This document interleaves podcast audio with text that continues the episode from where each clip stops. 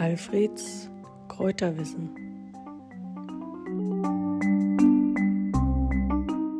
Beinwell ist eine Pflanze, die also vor allem auf feuchten Wiesen wächst, an Gräben, an Teichen. Man kann sie aber auch im Garten anbauen.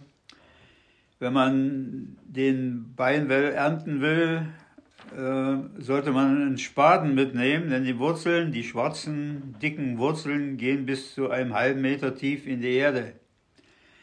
Die Pflanze, die Blätter sind behaart und im Mai erscheinen die meist violetten, manchmal auch gelben Blüten.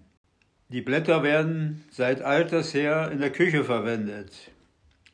Man kann sie als Salat nutzen oder Bierteig backen. Heute sollte man, heute weiß man dass also, dass die Beinwellpflanze Pyrrolizidin-Alkaloide enthält und deswegen sollte man sie innerlich nicht mehr verwenden. Also die Küche, in der Küche sollte man Beinwellblätter nicht mehr nutzen, denn dieses Pyrrolizidin ist leberschädigend und wahrscheinlich auch krebserregend. In der Küche also kein Beinwell nutzen. Als Heilpflanze aber ist nach wie vor Beinwell sehr bekannt und wichtig und anerkannt als Arzneipflanze, aber nur für die äußere Anwendung. Blätter und Wurzeln enthalten nämlich das Allantoin. Das ist der wertvolle Stoff im Beinwell.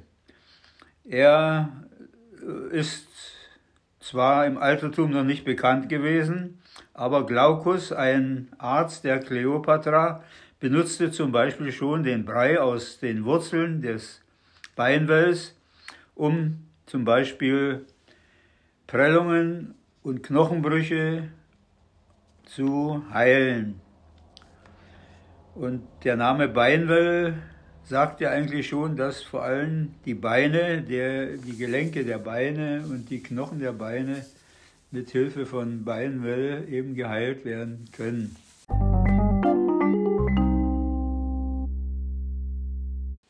Heute wird Beinwell nach wie vor genutzt bei Verletzungen im, des Bewegungsapparates, also der Knochen, der Gelenke, bei Prellungen, Zerrungen, Verstauchungen und so weiter, bei Arthrose.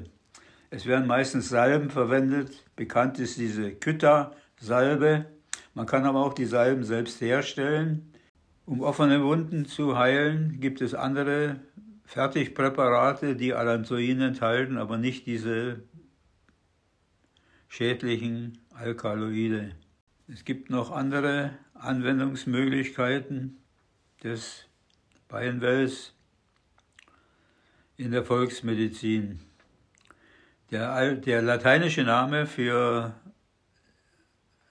Beinwell ist Symphytum und Symphytum heißt so viel wie zusammenwachsen, weist also hin auf die verletzten Knochen, die dann schneller zusammenwachsen. All, all andere Namen für Beinwell sind zum Beispiel Beinwurz und Soldatenwurz. Man kann also Beinwell auch leicht im Garten anbauen, wenn man diese großen, diese dicken schwarzen Wurzeln eingräbt im Garten, dann entwickeln sich daraus die Pflanzen und man kann dann den Brei dieser Wurzeln nutzen, um Umschläge zu machen oder um Beinwellsalbe herzustellen.